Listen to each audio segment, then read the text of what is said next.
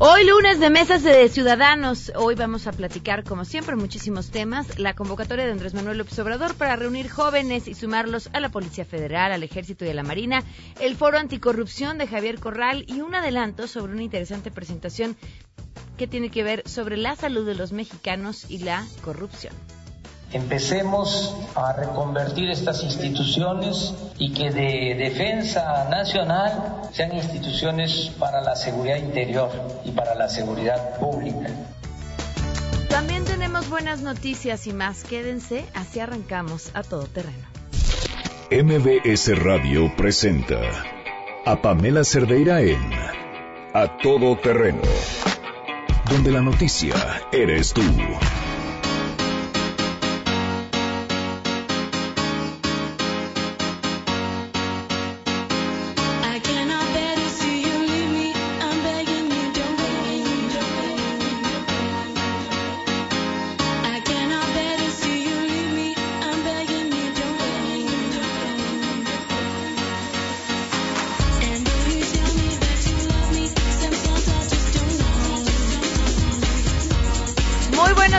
Gracias por acompañarnos en A Todo Terreno. Soy Pamela Cerdeira este lunes 15 de octubre del 2018. El teléfono en cabina 5166125. El número de WhatsApp 5533329585. Saludos a Erika Hernández, a Katia, gracias a Alan, a Jacqueline Pedroso, a Concepción, a María Consuelo. Muchísimas gracias. Recuerden que, bueno, tenemos una lista de difusión para nuestros radioescuchas que quieran nos escriben a través de WhatsApp y todos los días antes del programa les mandamos la pregunta del día para que puedan participar y mandarnos un mensaje de voz con, con, su respuesta y eventualmente les estaremos mandando cosas que les resulten interesantes y sobre todo útiles. Lo único que tienen que hacer es mandar un mensaje al 55 33 32 95 85 vía WhatsApp y decir yo me interesa estar en la lista, eh, su nombre para que los podamos agregar y ya, porque aquí nos gusta saludarlos y referirnos a cada uno de ustedes que nos escuchan, pues por su nombre. Porque además por el teléfono sería un poco complicado y seguramente les meteríamos en problemas. Gracias por estar aquí. La pregunta de hoy, por cierto, es ¿qué opinan sobre mm, la construcción del tren Maya? El presidente electo Andrés Manuel López Obrador dijo, me canso ganso que va y bueno, pues se refirió a una encuesta telefónica en la que dice más del 80% de la gente está de acuerdo con su construcción. ¿Qué opinan? Queremos conocer tu opinión a todo terreno ¿Qué opinas de la construcción del tren Maya? A mí me parece muy bien la construcción del tren Maya, me parece una magnífica oportunidad para que el sureste mexicano se desarrolle. Son los estados que son más ricos y es la verdad lamentable que, que se encuentren sus habitantes en una situación económica deplorable. Además me parece que se fortalecerían muchas, muchos ámbitos como el turismo y se incrementaría grandemente porque, bueno, por lo menos yo no conozco por allá y si hubiera una ruta que recorriera todos esos estados, yo viajaría encantada por el sureste mexicano. Creo que la construcción del tren Maya se debería de postergar, ya que todavía no se tiene una conclusión exacta con lo del aeropuerto de México. También se debería checar lo de impacto ambiental. Andrés Manuel López Obrador dice que no habrá, pero si así estamos con el aeropuerto nuevo, el impacto ambiental que pueda tener el tren Maya también se debería de investigar y analizar a fondo para que pueda tener un mejor auge ese proyecto. No nada más es imponer por porque sí.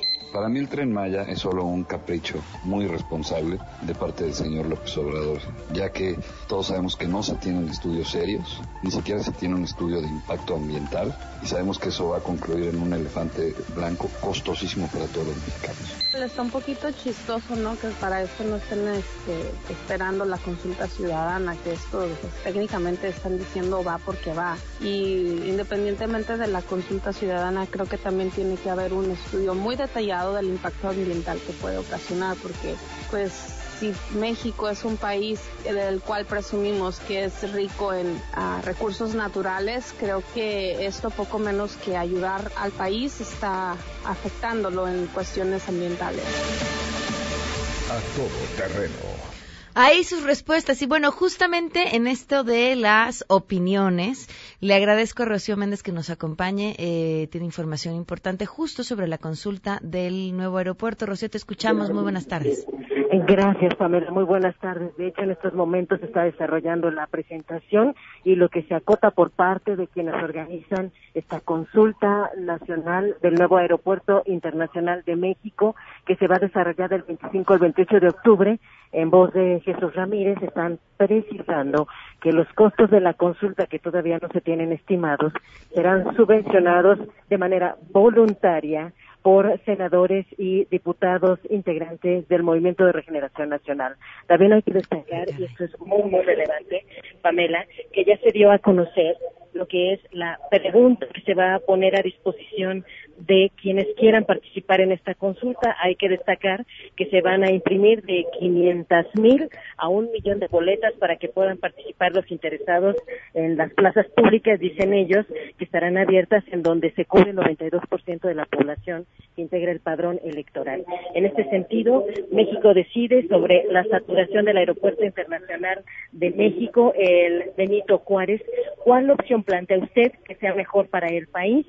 Reacondicionar el actual aeropuerto de la Ciudad de México y el de Toluca y construir dos pistas en la base aérea militar de Santa Lucía o continuar con la construcción del aeropuerto internacional en Texcoco y dejar de usar el actual aeropuerto internacional de la Ciudad de México. Esas son las inquietudes que se van a plantear y seguimos escuchando las explicaciones. Muy bien, Rocío, estaremos al pendiente. Muchas gracias. estamos impulsando estas consultas Gracias, Rocío. Estaremos al pendiente. Hoy se cumplen un año, un mes, con 13 días del feminicidio de Victoria Pamela Salas Martínez.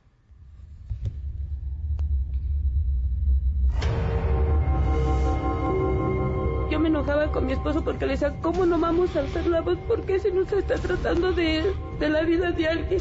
Es mi hija y la mataron. ¿Por qué no debemos de pedir información, ¿por qué no deben de estar ocultando cosas? Victoria pues nada. Un año, un mes, trece días sin justicia y en este espacio seguiremos contando. Vamos con la información. Saludo a mi compañera Citla Licenz.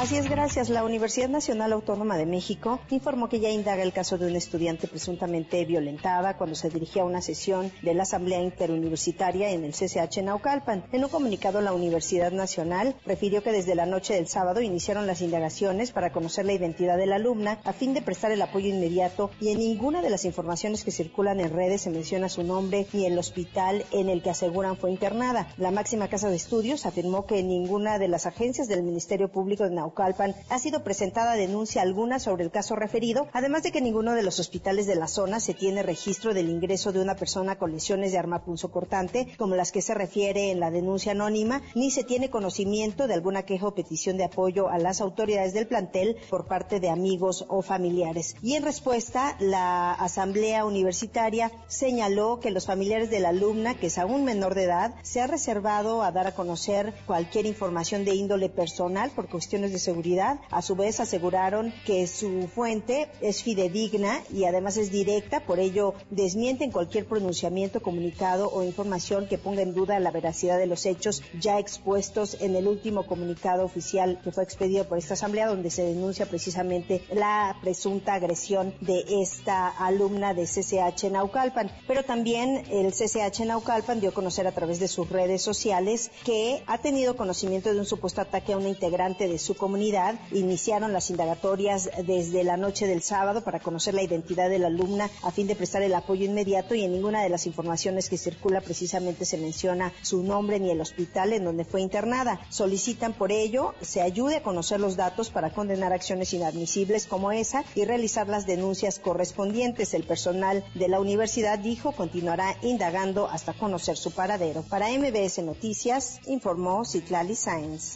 Pamela, muy buenas tardes. Comisión de Derechos Humanos del Distrito Federal afirmó que las resoluciones de los jueces están propiciando que los familiares de las víctimas del operativo que se realizó en la discoteca News Divine no tengan acceso a la justicia. En entrevista, luego de presentar la recomendación 18 diagonal 2018 dirigida a la Procuraduría General de Justicia y a la Secretaría de Seguridad Pública, la ombudsperson capitalina Nayeli Ramírez comentó que por este motivo las víctimas acudirán ante las instancias internacionales. ¿En dónde está el asunto? Está en las decisiones que han tomado los jueces alrededor del caso, que no han permitido que las víctimas tengan justicia. En esa lógica corresponde hoy, más que a la comisión que acompañará en partes técnicas, pero son la decisión de las víctimas quienes quieren ya escalar esto a, a partes internacionales. Asimismo, dio a conocer que dos padres de familia interpusieron una nueva queja ante el organismo, esto por la filtración de información que se está realizando respecto de las carpetas de investigación relacionadas con este caso, René Cruz González. Pamela, buenas tardes para ti, para el auditorio. Te informo que el gobierno de la Ciudad de México va a aplicar 987 mil vacunas contra la influenza estacional a adultos mayores, mujeres embarazadas, niños y personas con enfermedades crónico-degenerativas. En el marco de la tercera Semana Nacional de Salud, el jefe de gobierno José Ramón Amieve indicó que estas vacunas deben ser destinadas a las personas que realmente lo necesitan y también van a poner a disposición de adolescentes dosis contra el virus del papiloma humano, triple viral y toxoide tetánico. La campaña de vacunación es parte de las acciones por la temporada de invierno que será del 14 de octubre al 31 de marzo. Las autoridades llamaron a los capitalinos que ante cualquier síntoma de enfermedad respiratoria en conjunto con fiebre, escalofríos y dolor de cabeza acudan a los centros de salud y no se automediquen. Hasta aquí el reporte.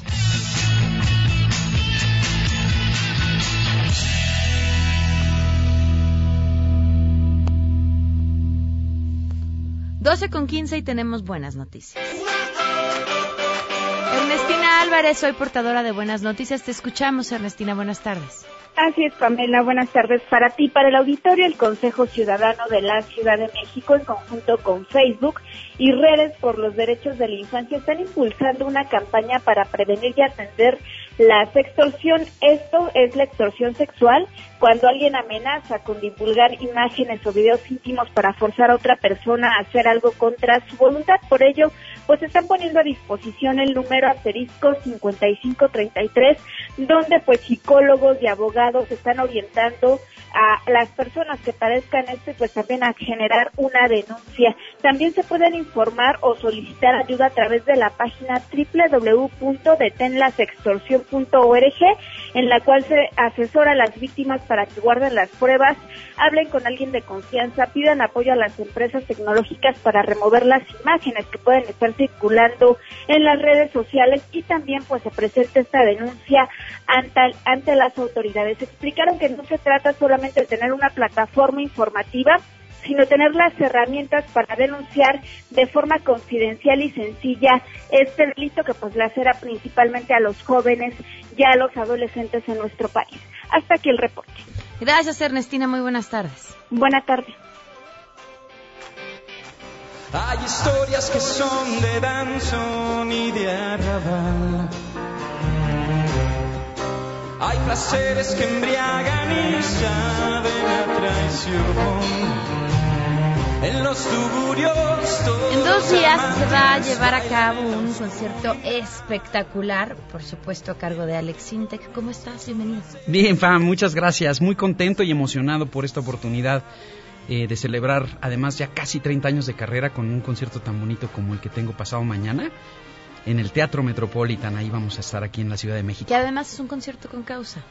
Sí, es, me encanta la causa. Quiero hacer más cosas con, eh, con, esta fundación Ponte Oreja de, de, la Fundación MBS porque, pues, eh, es el creo, me parece que es de los primeros, si no es que el primer concierto incluyente, donde estamos invitando a gente eh, con discapacidad auditiva y sordomudos a disfrutar del concierto y va a haber una persona que va a estar eh, traduciendo las canciones al, idioma, al lenguaje sordomudo, mientras ellos sienten las vibraciones de la orquesta y todo esto. Wow.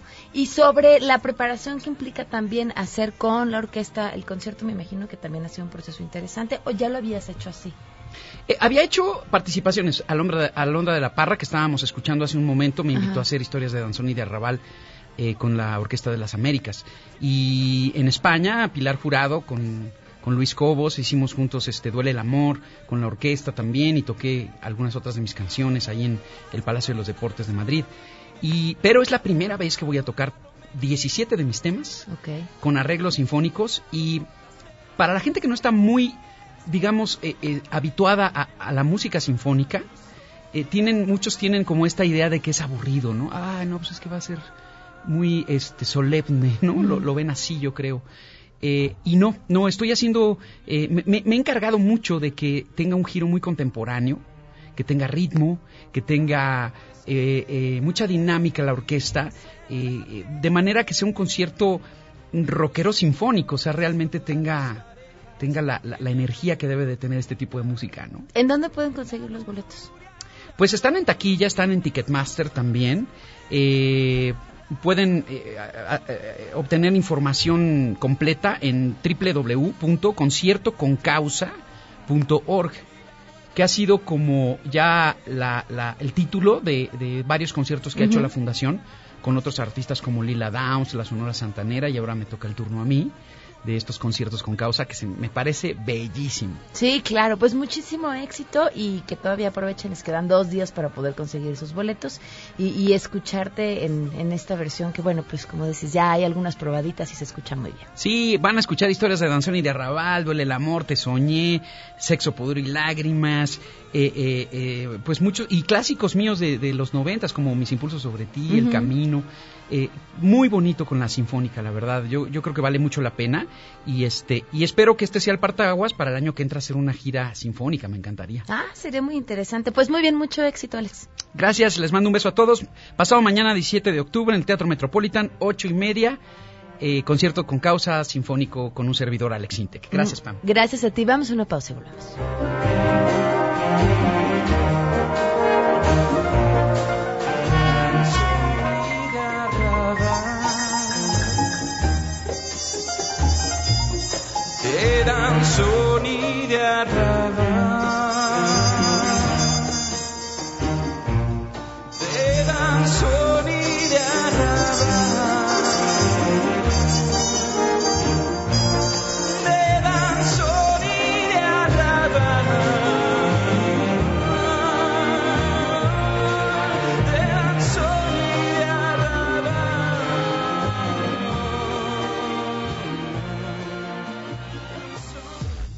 Un caso para compartir, escribe a todoterreno.mbs.com. Pamela Cerdeira es a todoterreno. En un momento continuamos. Pamela Cerdeira está de regreso en A Todo Terreno. Únete a nuestra comunidad en facebook.com. Diagonal Pam Cerdeira. Continuamos.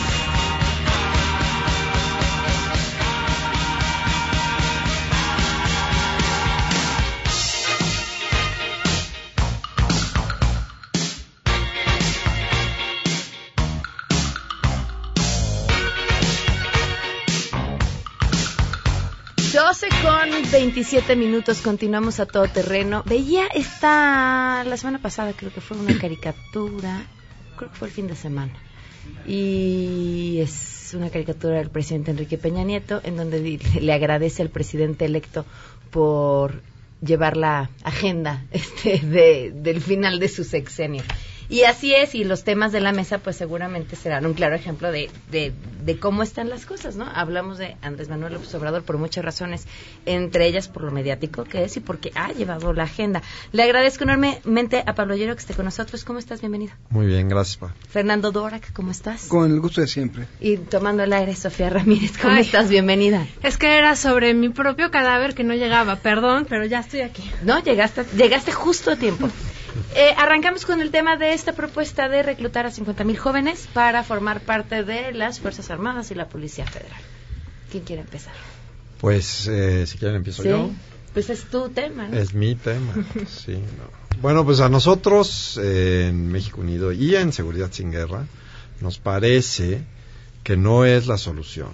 La solución siempre ha pasado por profesionalizar a las Fuerzas Armadas, digo, perdón, a las policías y no a las Fuerzas Armadas. Y él está hablando de reclutar personas y no especifica para qué, pero sí dijo eh, más soldados, marinos y policía federal. Y luego además dijo que los iba a poner todos bajo un mismo mando y que iba a haber 32 mandos nacionales y que iban a estar bajo un militar, ¿no? Pasándose por encima de la Constitución, el Pacto Federal, todo, ¿no? Entonces, nosotros pensamos que lo que se debe de hacer es, obviamente, eh, invertirle más dinero, pero a profesionalizar las fuerzas policiales, desde las fuerzas municipales, estatales y la federal, no solo la federal, obviamente la seguridad es local, ¿no? se debe de dar mucho dinero y mucho apoyo a los municipios y a los estados. Entonces, eh, no aclaró, nunca fue muy claro en lo que dijo.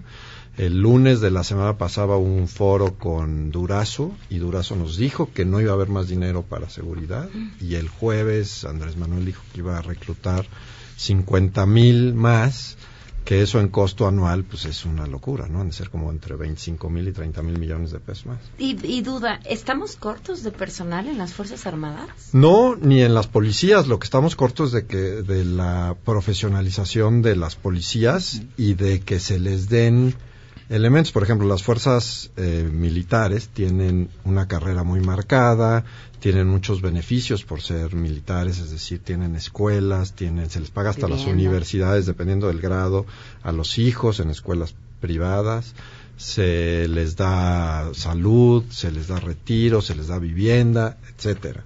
Y a los policías no se les da nada de eso. ¿no? Eh, de hecho, al revés, cada vez que los contratan, les piden que ellos financien sus uniformes, su pistola y sus viáticos. Es un escándalo. Entonces, yo creo que aquí hay una cosa que me llama mucho la atención, no tanto en la propuesta, sino en la estrategia. Y yo lo llamo que son, es el, el equivalente del build the wall, es decir, temas que están hechos para generar atención, que son realmente sobredimensionados o están realmente exorbitados, pero que son altamente populares y mantienen una vigencia mediática y ojo, no permiten discutir otro tipo de cosas como lo que está, se está pasando en el Congreso, se está debatiendo. Yo creo que en mi, en mi modo de ver este tema de seguridad tiene que ver con eso. Es decir, hablas mucho del, del, del patriotismo. Vamos a acabar con el ejército, vamos a unirnos en un ejército, ejército de paz ¿Por qué? Porque no hay guerra. O incluso si no hay guerra, el ciudadano va a defender, en la, el ciudadano en la calle va a defender el país. Es decir, es una vocación muy patriotera, muy de monografía de papelería, si lo queremos ver de esa forma, porque es una monografía de papelería, pero apela a ese tipo de, de imágenes y de sentimientos concretamente. Y quiero remitirme hoy una columna que publicó Raimundo Riva Palacio, que ojo, no es una noticia que sea una carta anónima de un, de un presunto militar, pero los argumentos me parecen bastante rescatables. Es decir, un ejército no solamente está para la guerra, es un ejército que tiene otras, otras, otras, otras funciones, proteger la paz. Ahora, ¿qué significa toda la necesidad de una fuerza armada? Conocimiento táctico, una forma de eh, planeación, logística, que tiene otras cosas más allá de la paz o más allá de la vocación de no estamos en guerra con nadie, somos un país amigable con todos. Es decir, nos estamos yendo por una cosa muy simbólica de una persona que domina los discursos simbólicos.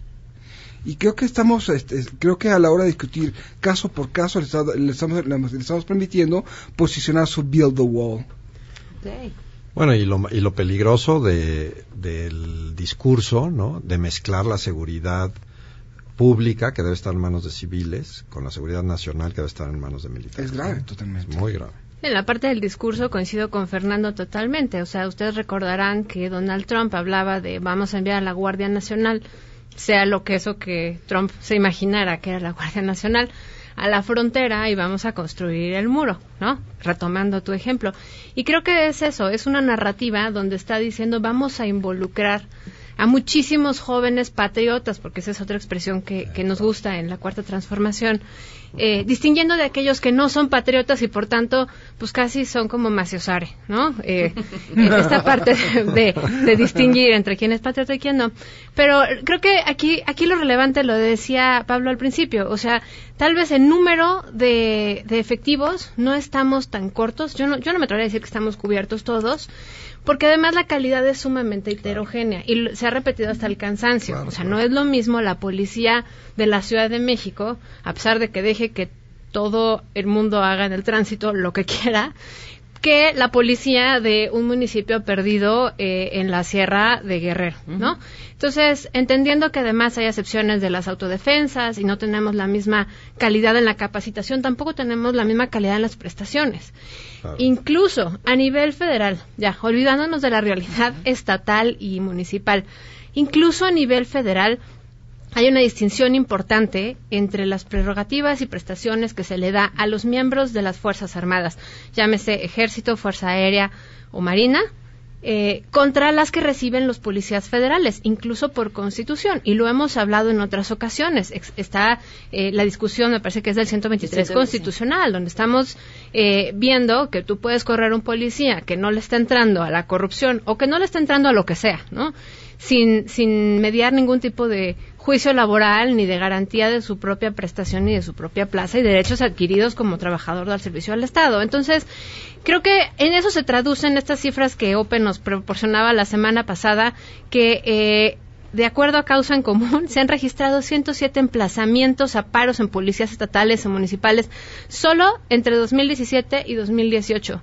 Perdón, pero eso pareciera ser un emplazamiento a huelga por mes. O sea, ¿no? Tenemos 52 semanas, es más, menos por semana, perdón, un emplazamiento a huelga de una policía municipal a la semana. Eso es una tragedia por donde la veamos. Ya olvídate que si están capacitados, no tienen las prestaciones básicas, no se les pagan los sueldos convenidos. A los policías federales, como tú dices, los mandan y los refunden en un hotel y además sin comandancia. Y mira que yo tengo a la Policía Federal en una gran estima y si ahí, ahí nos está fallando, híjole de ahí para abajo. Municipales, claro. Ok, pues vayamos a otro tema, entonces. ya que nos deprimimos. Pues sí, este. ya tenemos hoy. Pues sí, creo, es que creo que no hay mucho más que discutir. A mí me parece, y quizá relacionándolo con el otro tema, que de pronto en este afán del discurso, de ganar la nota, hay un enorme, o esconde una enorme desorganización. Si por un lado el futuro secretario dice una cosa y por otro lado el presidente electo sale y dice otra, y así en todas las cosas, ¿no? Tenemos un también futuro secretario que va y pide papeles como si se tratara de, como, como si tuviera el derecho para hacerlo o, quienes mandan memorándums pidiendo que se cancelen programas cuando todavía no están en el poder pues es un habla de una enorme desorganización.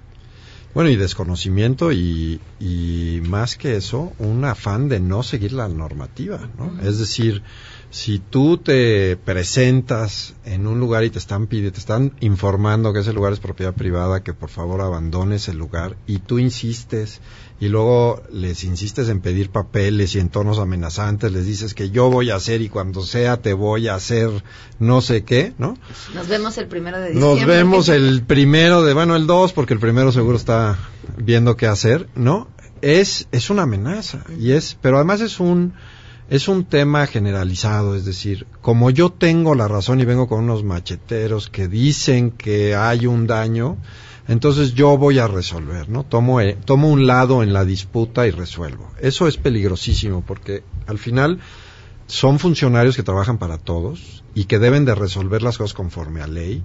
Es decir, yo no tengo duda de que en México hay muchos negocios que operan ilegalmente y que cometen cosas que son horribles y que deben de ser castigados Doblando las reglas del juego. Exacto. Todo eso lo sé y estamos luchando porque no suceda. Pero no se lucha desde la ilegalidad. Es decir, si ellos quieren que ese negocio, porque está haciendo algo ilegal, lo deje de hacer, pues se debe de seguir la normativa, se le piden los papeles, se le piden los permisos, se le mandan a las gentes que se le tienen que mandar, se le inicia un juicio si es que es lo que hay que hacer y se le retira la concesión si es concesión o es lo que sea.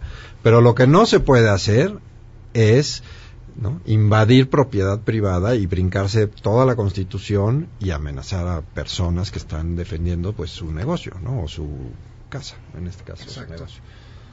Sí, pues no, no mucho más que agregar. Que, eh, o sea, no, no, lo, digo, lo digo francamente. Eh, mira, también un poco me parece que en esta transición de muchos, muchos meses a la que no estábamos acostumbrados, nos está dejando distintas lecciones de distintos ángulos.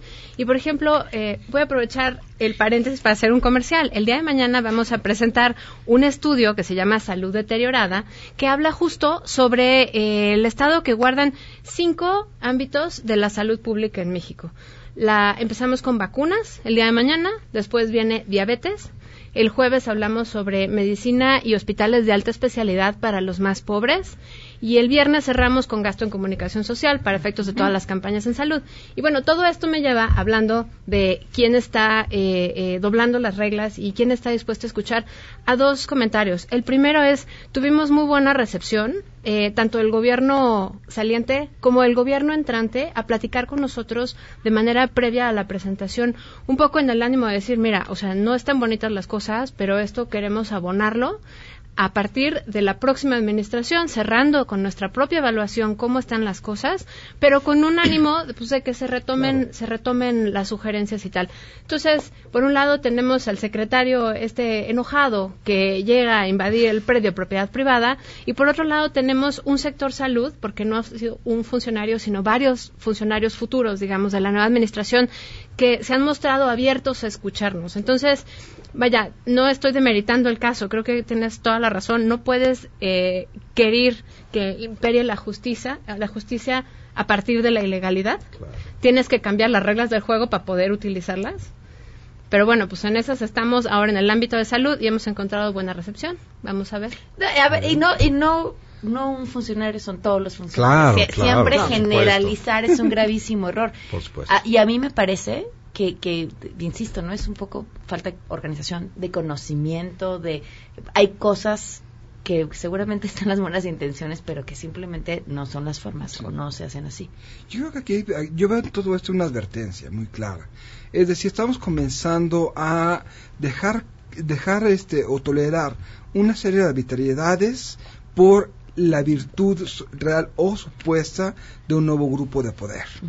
Es decir, estamos hablando de eh, que, eh, que el nuevo grupo está justificando el tener encuestadores sin, sin, sin un nombramiento, que un futuro secretario de Estado puede entrar a un terreno. ¿Por qué? Porque es la nueva transformación y estamos hablando también de un embate discursivo sobre que cualquier crítica es por clasismo o porque temes perder tus privilegios. Estamos empezando a hablar en algo que si lo dejamos es una perdiente resbalosa al autoritarismo. Hay un grupo que está autorizado, hay un grupo que porque es bueno y porque representa al pueblo puede hacer lo que sea, y hay otros que no podemos decir algo ¿Por qué? Porque somos la mafia del poder, porque perdemos privilegios. Y creo que este es el momento desde ahorita de comenzar a hablar con claridad de qué es lo que se, está implicando y cuáles son los riesgos que colectivamente podemos empezar a caer. ¿Por qué? Porque si hay un grupo que está justificado, volvemos otra vez al viejo discurso de la corrupción. Ese es compadre de, es amigo de, es cuate de. Solamente estamos cambiando la relación personal con una supuesta pertenencia a un grupo que es virtuoso. Y creo que para mí esta es una advertencia muy grave que si no la atacamos ahorita podemos estar justificando cualquier arbitrariedad en unos meses. Oye, regresando al tema de lo que van a presentar, pues digo, para que hagas el comercial completo, ¿nos puedes adelantar algo de lo que encontraron? Al menos del tema de mañana. del tema de mañana, con todo gusto, les voy adelantando. Encontramos una eh, diferencia muy importante en, en la protección que otorgan las vacunas a los niños en México entre las cifras oficiales, digamos, las que leemos en los informes de labores, en el, en el informe gobierno del presidente, y las que realmente existen. Y estamos hallando un, un riesgo enorme en que cualquier enfermedad prevenible por vacunas nos infecte a través de un turista, ¿eh? o sea, ni siquiera nos vayamos a una cosa muy complicada y detone epidemias con importantes consecuencias, sobre todo, obviamente, en las regiones más marginadas, que es donde hay menos acceso a pues las vacunas y la medicina que curaría las enfermedades una vez adquiridas. O sea, las cifras de vacunación son menores, en realidad son se vacunan menos niños de los que dicen. Por lo menos la mitad. No. es que se vacunen necesariamente menos, no hay cifras para ello, pero hay fuentes de información independiente. Les cito dos. La primera es UNICEF, un estudio de 2015, donde más o menos ubica la cobertura oportuna de niños en 34%. Las cifras oficiales son de por encima de 90% y ese 90% eh, implicaría que además están cubiertos en esquema completo, pero eso no lo podemos saber. Con esquema completo me refiero no solo que tengan sus 12 dosis de 5 vacunas, sino que además se hayan puesto los refuerzos y eso implica que se hayan vacunado a tiempo. De poco sirve que un niño lo vacunes a los 11 meses, quedando descubierto todo el, los 11 meses previos de su vida, si justamente tenemos la mayor mortalidad en niños en el primer año. Entonces, eh, no podemos decir que, digamos, la OCDE tiene 3.3 veces, más bien, nosotros tenemos 3.3 veces mayor mortalidad infantil de niños menores de un año que los países promedio de la OCDE. Y bueno, obviamente todo el mundo me dirá, es que esto tiene que ver con muchos factores, con desnutrición, acceso a otro tipo de servicios, educación de los padres. Sí, pero esto va de la mano y no es posible separarlo del el acceso a las vacunas y la cobertura real. Y de aquí ya ni siquiera estamos hablando que se cuidó que la vacuna estuviera fría, mm. porque si se sale del frío, estamos hablando simplemente que no hay cifras oficiales y las estimaciones independientes de otras fuentes nos indican que la cobertura es mucho, mucho menor de lo que estamos escuchando en las cifras oficiales. Pero no había una cartilla nacional de vacunación. es una, pero es un, es una tarjetita o sea, no queda un registro en una base de datos, en a ver, Yo voy al centro de salud y sí ahí se hace un registro. De hecho, la persona que vacuna tarda mucho más tiempo en hacer el registro que, la vacuna. Tiene que escribir una cantidad de cosas en un libro. En un cuadernito que además se archivan debidamente. Ah, pero no pero es, en un cuaderno. Y o sea, no se baja una base de datos y no tenemos información. Permíteme en ese punto. Hay un esfuerzo desde 2015 donde una fundación del señor Carlos Slim le dona,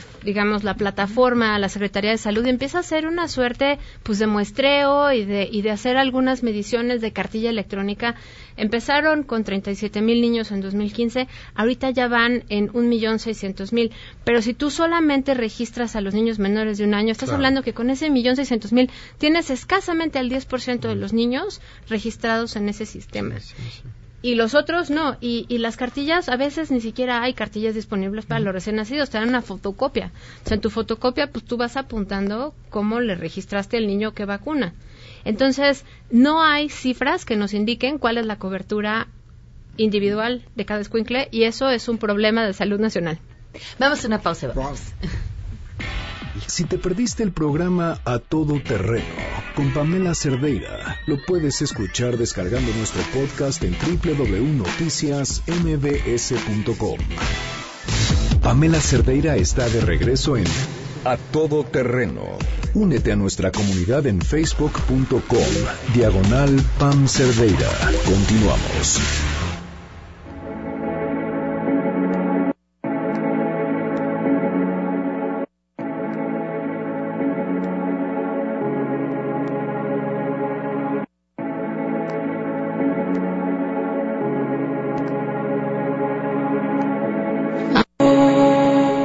A todo terreno. Sofía nos tenía así al filo de la mesa con todo lo que van a estar presentando y que nos hará el favor de acompañarnos vía telefónica. ¿no? no te vamos a hacer correr, pero a lo largo de la semana para contarnos parte de lo que estarán presentando. Y también íbamos a platicar acerca de Javier Corral y el Foro Anticorrupción. Pues mira, ahí eh, nada más antes de empezar a hablar del Foro Anticorrupción, rapidísimo, del, de lo de vacunas y salud que les decía, se llama saluddeteriorada.contralacorrupción.mx. Ahí nos van a poder seguir en el micrositio. La, la cita para la presentación a medios y al público en general es el día de mañana en Foro Castalia, que está eh, aquí en Polanco, en, sobre Mazarik. Ahorita les digo el número. Y, y bueno, pues vamos a hablar justo sobre los principales hallazgos de la cobertura en vacunación y también se van a subir eh, distintos capitulados cada día. Como les decía, mañana le toca el turno a vacunas, pero vacunas no solo es estas cifras sobreestimadas de cobertura, sino que también tenemos vacunación de rabia, vacunación de dengue eh, y, de influenza, ¿no? Eh, todo lo que usted se puede imaginar respecto a eso posiblemente va a ser superado por la realidad. El, el, martes tenemos diabetes y todo lo que implica conflictos de intereses entre quienes toman decisiones eh, en la medición y en las acciones anti, antidiabetes, digamos, para prevenir la epidemia que tenemos como región. El jueves vamos a tener hospitales de alta especialidad y también se va a mencionar, eh, o bueno, viene un apartado específico al esquema de asociación público-privada, que en otras latitudes ha sido sumamente exitosa. Y bueno, pues también Spoiler, aquí tenemos serios problemas, sobre todo con la rectoría y la ejecución por parte del Estado. Y finalmente el viernes comunicación social y todas aquellas campañas que por emergencia, entre comillas, no se evalúan. Ahora, yendo rápido a Javier Corral, eh, el foro, el foro me parece que fue un extraordinario despliegue de capacidades. Se sentaron personalidades de la academia, del, del ámbito político y público, funcionarios y exfuncionarios de órganos independientes constitucionales autónomos como el INAI, de administraciones anteriores creo que fue una confluencia muy interesante. El programa estuvo súper bien cuidado. Eh, ahí sí, mi reconocimiento a, a, la secretaria de la Función Pública del Estado, a Stephanie Olmos. Ella estuvo cuidando perfectamente bien todo el engranaje de los paneles. Ahí por Twitter yo le decía, oye, es que hubo una mesa donde no hubo mujeres, ¿qué onda? Y me decía, perdón, ahí sí fue por una cancelación de último minuto, pero hasta eso tenían contemplado. Entonces, mi felicitación creo que es eh, el primero, o espero que sea el primero, de este tipo de foros. No todos tienen que ser tan caros, no todo tiene que ir, no tienen que ser como los semis de la anticorrupción. Creo que tienen que empezar a darse en la conversación pública en diferentes ámbitos. No, no nos tiene que interesar a todos los ciudadanos, pero la corrupción, como hemos hablado 200 veces, no es una cosa horrible, un monstruo que viene a comernos. La corrupción está en, en brincarte las trancas en cada una de las reglas del juego y aprovecharlas en tu beneficio. Entonces, mientras haya humanidad, habrá corrupción, sí, y lo que tenemos que acabar es la impunidad y empezar a hacer el cumplimiento de las reglas. Y, echar a andar el Sistema Nacional Anticorrupción que se hizo, se creó, pensando justamente en eso, ¿no? que a la gente se le olvida que el objetivo no es meter a la cárcel a una persona del Sistema Nacional, sino el objetivo es detectar en todas las áreas el por qué se da la corrupción y hacer los cambios legislativos, regulatorios y de procesos para que no se preste la oportunidad y que alguien más haga esos actos de corrupción. Entonces, obviamente este gobierno se logró negociar con ellos a que se hiciera el sistema, sabíamos de antemano que no lo iban a echar a andar bien, nunca lo han echado a andar de nada, no, no sirve a hoy en día, pero eso no quiere decir que el sistema no sirva y que no deba de ser apoyado por todos nosotros. Es muy importante cuidar esto, es decir, la corrupción no es una fatalidad, la corrupción es, no es una condición del mexicano, pero también es muy importante saber qué conductas o qué cosas son corrupción. Es decir, podemos caer en una, en, en una especie de discurso hecho para controlar, es decir, eh, tú porque eres un priista, porque es algo, eres, corrupto. Y si nosotros empezamos a señalar la corrupción como parte de una condición humana, en vez de conductas que están, deben estar tipificadas, podemos comenzar a hacer cacerías de brujas. Y es muy importante abrir el debate en eso, ¿no? ¿Qué es, que no es? ¿Cómo se castiga? Y obviamente hay conductas, hay cierto tipo de... Eh, actividades que deben ser contempladas. Por ejemplo, ahorita que se está discutiendo la ley de cabildeo, una norma de corrupción es incluso no no es no diseña una puerta giratoria. ¿Qué significa? Tú puedes pasar del sector público al privado, pero una, una política de puertas giratorias eficaz es dejar pasar un año antes de volver al sector, al sector privado. Es decir, comenzar a, socializar este tipo de conductas, este tipo de mecanismos de combate, creo que ayuda mucho a esclarecer qué podemos hacer en vez de culpar a otros, ¿no? Coincido. Pues muchas gracias a los tres por habernos acompañado. Gracias. Se quedan en mesa para todos. MBS Radio presentó a Pamela Cerdeira en A Todo Terreno. Te esperamos en la siguiente emisión, A Todo Terreno, donde la noticia eres tú. MBS Radio, en entretenimiento, estamos contigo.